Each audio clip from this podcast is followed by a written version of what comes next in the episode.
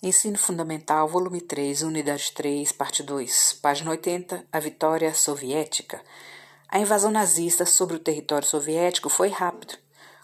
Joseph Stalin demorou a se convencer que a invasão era real. Os germânicos nazistas já se imaginavam pisando na capital, Moscou, e foram surpreendidos com um contra-ataque soviético que quase deu fim ao exército alemão. O líder do Exército Vermelho russo, Marechal Zhukov, derrotou os nazistas em Stalingrado, início de 1943.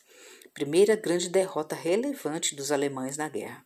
Zhukov, para vencer, teve apoio, eficiente produção industrial devido ao planejamento soviético, resistência e determinação dos soldados, inverno rigoroso que dificultou o deslocamento e o abastecimento das tropas nazistas muita neve e lama.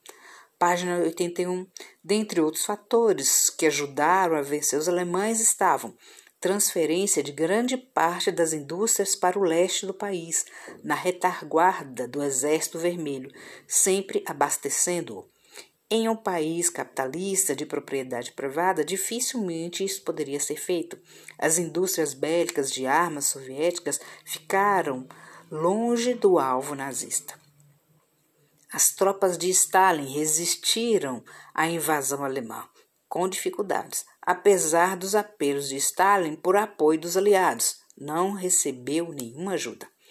No dia 6 de julho de 1944, nas praias da Normandia, região francesa, tropas aliadas desembarcaram e começa a derrocada da Alemanha, o famoso Dia D.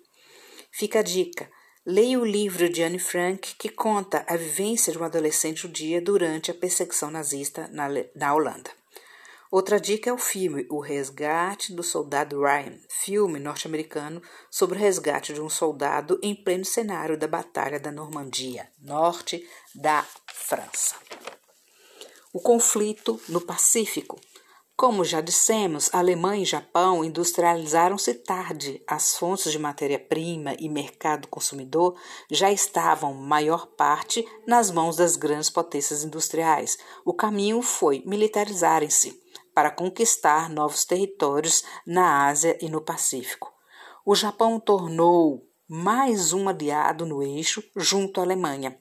Os nipônicos japoneses conquistaram vários territórios no extremo leste da Ásia e do Pacífico, a ponto da Grã-Bretanha e os Estados Unidos proibirem que empresas e outros países comercializassem com o Japão e não poderiam os japoneses é, usufruir dos investimentos aplicados nos Estados Unidos.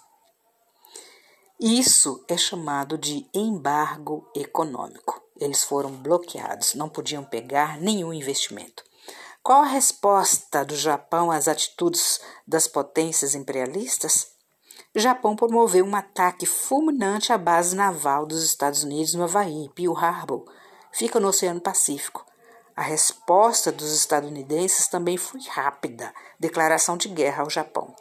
Mapa título Segunda Guerra Mundial, a luta no Pacífico, mostra uma movimentação japonesa e dos aliados. Na legenda temos quadrados de diversas cores. O primeiro quadrado, cor marrom, representa o Império Japonês, que envolvia o Japão, Coreia, Formosa, Sakhalina, Ilhas Kurilas e Okinawa.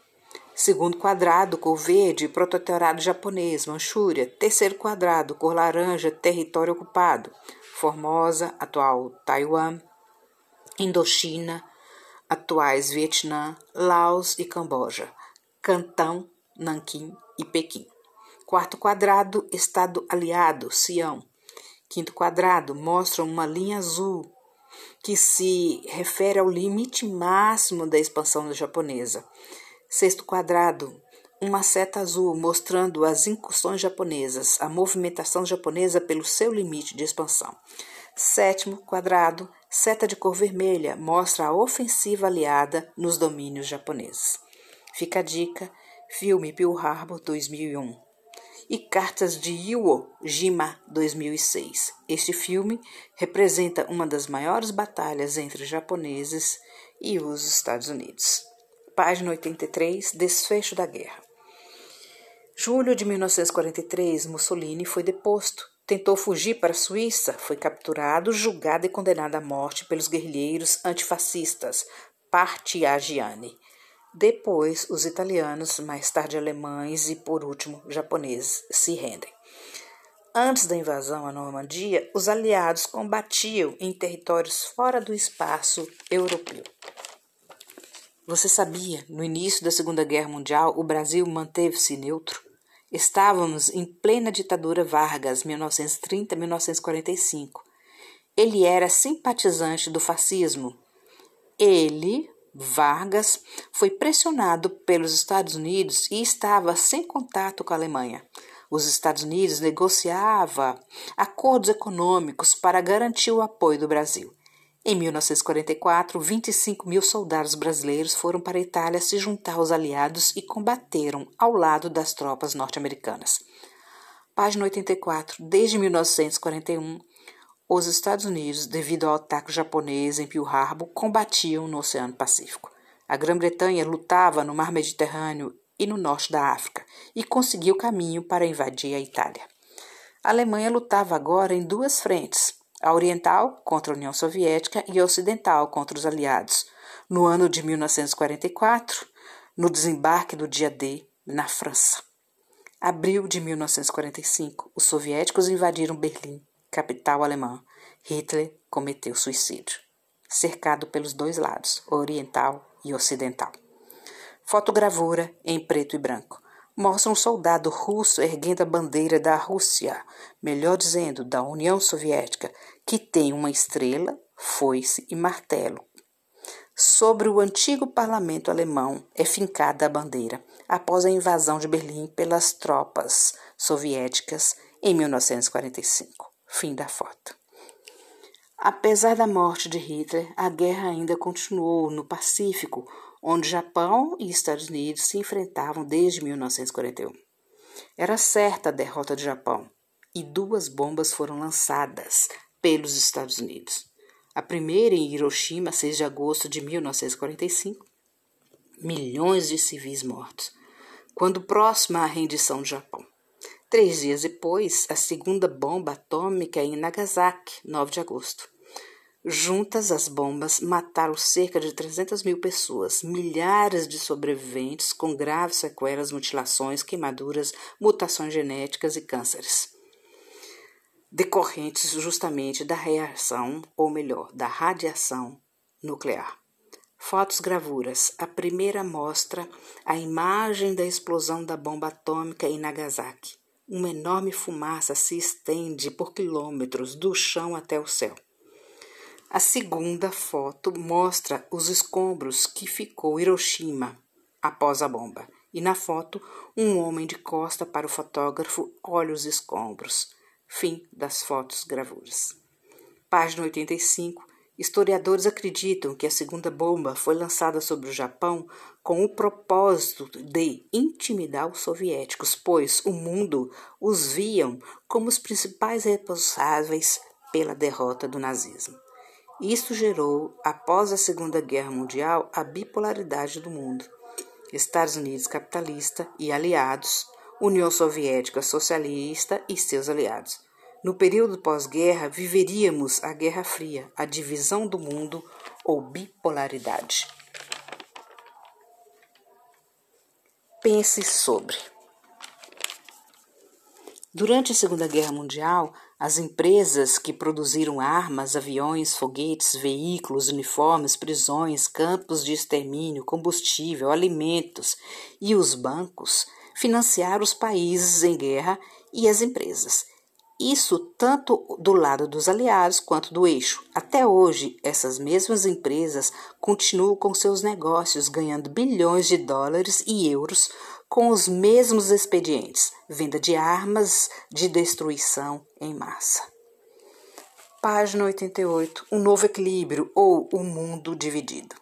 Com o fim da Segunda Guerra Mundial, foi desfeita a aliança que enfrentou o eixo. Duas potências antes aliadas dividiam o mundo por áreas de influência política, formando o bloco capitalista, líder Estados Unidos, e o bloco socialista, líder União Soviética agora adversários, provando que a aliança formada anteriormente não era estável ou fiel.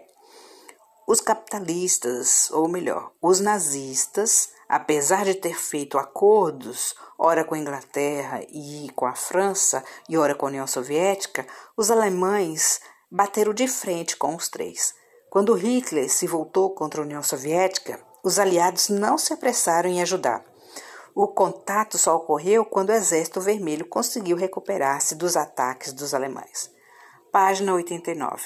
Os líderes dos aliados se uniram pela primeira vez em Teherã, Irã, novembro de 1943. Joseph Stalin, da União Soviética, Winston Churchill, da Inglaterra, Franklin Delano Roosevelt, dos Estados Unidos. Em 1945, novas reuniões em Yalta, União Soviética, atual Ucrânia, depois em Potsdam, Alemanha, quando os alemães já estavam derrotados. Motivo das reuniões: discutir como ficaria o equilíbrio entre as potências mundiais pós-guerra. Vencedores discutiam sua influência nas diferentes regiões do planeta. Estados Unidos e Inglaterra, países que se acertaram rapidamente, pois a intenção era a mesma, beneficiar o próprio capitalismo, já com os soviéticos, com um projeto econômico e político e ideológico diferente do capitalismo liberal, o que estava em disputa eram os modelos econômicos e político-ideológicos, capitalismo versus socialismo. França, Inglaterra e Estados Unidos via a concessão aos soviéticos uma ameaça ao capitalismo. Mesmo com dificuldade, a União Soviética, durante a guerra, conseguiu ampliar sua área de influência no leste europeu, atingindo seu objetivo de romper o isolamento imposto pelos países capitalistas. Os soviéticos firmaram relações de cooperação com os países sob sua influência. As outras potências se arrependeram, já era tarde. A União Soviética, sob o comando de Stalin, não se interessava por revoluções populares em outros países que não tivessem ligados com o Partido Comunista Russo. Vejamos quais países. Na Iugoslávia, Revolução Socialista sem interferência russa. Na China, pelo Partido Comunista Chinês, sem interferência russa. Na Albânia, Partido Comunista Albanês, sem interferência russa. Percebemos aqui que o bloco socialista não era homogêneo. Página 90. A disputa, oposição entre Estados Unidos e Rússia foi além do capitalismo versus socialismo. Foi a busca das duas nações pelo controle econômico, político e militar sobre vários países. Os governos anticapitalistas ou antissocialistas justificavam, frente à opinião pública interna, ou seja, o seu próprio povo, as políticas adotadas pelos países de cada bloco referente ao domínio de outras nações. Exemplo: Estados Unidos e seu domínio sobre a América Latina.